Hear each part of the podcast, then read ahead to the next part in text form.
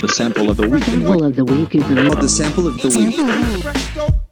Herzlich willkommen zum neuen Sample der Woche. Hier werden bekannte Songs zerlegt und auf ihre musikalischen Einflüsse und Samples analysiert. Jeden Sommer entsteht wieder eine Vielzahl von Sommerhits, die möglichst lange in den Charts bleiben und irgendwann dann weltweit bekannt sind.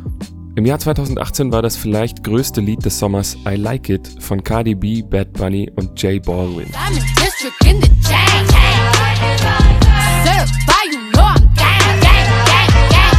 Viele sehen den Song als Meisterwerk und als bestes Lied aus 2018. Die Musikzeitschrift Rolling Stone setzte den Song sogar in die Liste der 100 besten Songs der 2010er Jahre. Außerdem ist er der erste Hip-Hop-Song einer Frau, der über eine Milliarde Mal auf Spotify gestreamt wurde. Er ist ein weiteres Beispiel für die Macht der kommerziellen Mainstream-Musikindustrie, die Musik weniger als Kunst, sondern in erster Linie als handelbares Produkt sieht.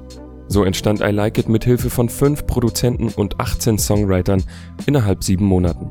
Durch die Mischung aus Trap und Salsa-Musik lässt sich der Song in das Latin-Trap-Genre einordnen. Das genutzte Sample lässt sich durch den genutzten Retro- und Vintage-Sound relativ leicht heraushören.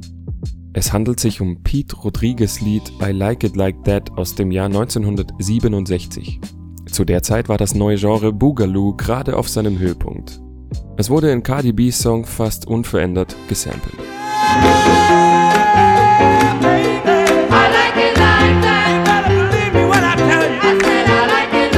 Das war's mit dem Sample der Woche. Bis zum nächsten Mal.